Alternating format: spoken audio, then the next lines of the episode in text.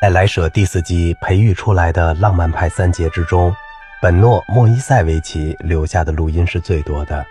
纳索斯现在已经出了十二张 CD，其他录音公司也出了不少。从这些录音留给我们的印象来看，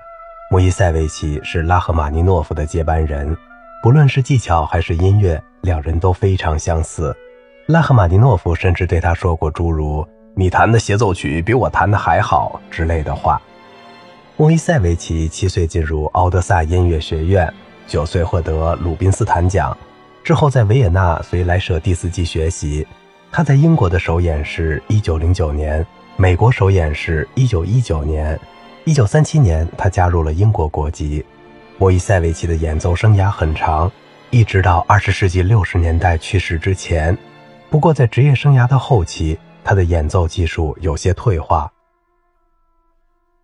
总的来说，莫伊塞维奇是个抒情的演奏家，并不像弗里德曼那样火花四射，而是永远无比流畅，毫不费力，没有紧张感。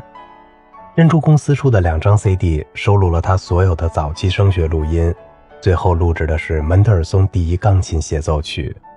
离他比较渐长的曲目是斯卡拉蒂的奏鸣曲、肖邦的圆舞曲、夜曲、舒曼的一些零星小品、德彪西的雨中花园。拉威尔的《水的嬉戏》，斯克里亚宾为左手而作的夜曲，瓦格纳的《特里斯坦与伊索尔德》中的爱之死，加辛的中国小品，亨泽尔特的《假如我是一只鸟》，胡梅尔的回旋曲和一些帕尔姆格雷恩的小品，在当时非常受欢迎，而今天已经彻底绝迹了。莫伊塞维奇鼎盛时期的录音，在很长时间内属于稀有品种，即使有 CD 发行，数量也不多。如今拿索斯发行他的录音，无论是数量上还是质量上，都相当令人满意。最经典的要数拉赫玛尼诺夫第二钢琴协奏曲和帕格尼尼主题狂想曲，尤其是后者所达到的高度，至今无人可以超越。就像拉赫玛尼诺夫自己所说，莫伊塞维奇的录音要好于他自己的。看来莫伊塞维奇在录音棚里比作曲家本人录音时更加放松。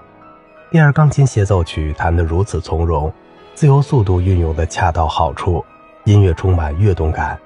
极富朝气与活力，技巧上无拘无束，挥洒自如。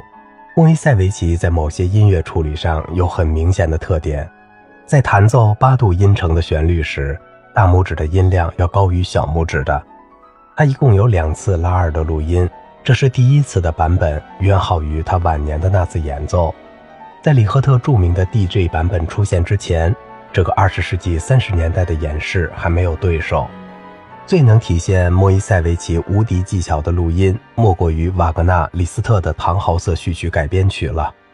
此曲难度之大，很少有人问津。莫伊塞维奇演奏出了管弦乐队的音响，而且在最困难的段落，速度上毫不妥协，准确性也是惊人的高。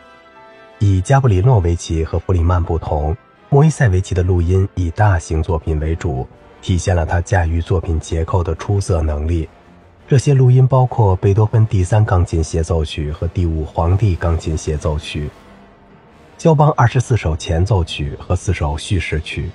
舒曼的幻想曲，勃拉姆斯的亨德尔主题变奏曲和穆索尔斯基的图画展览会。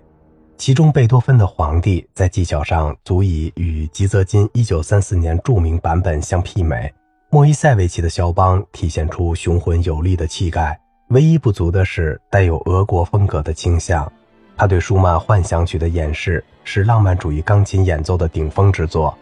在演示深度上达到了极致。好了，今天的节目就到这里啦，我是小明哥，感谢您的耐心陪伴。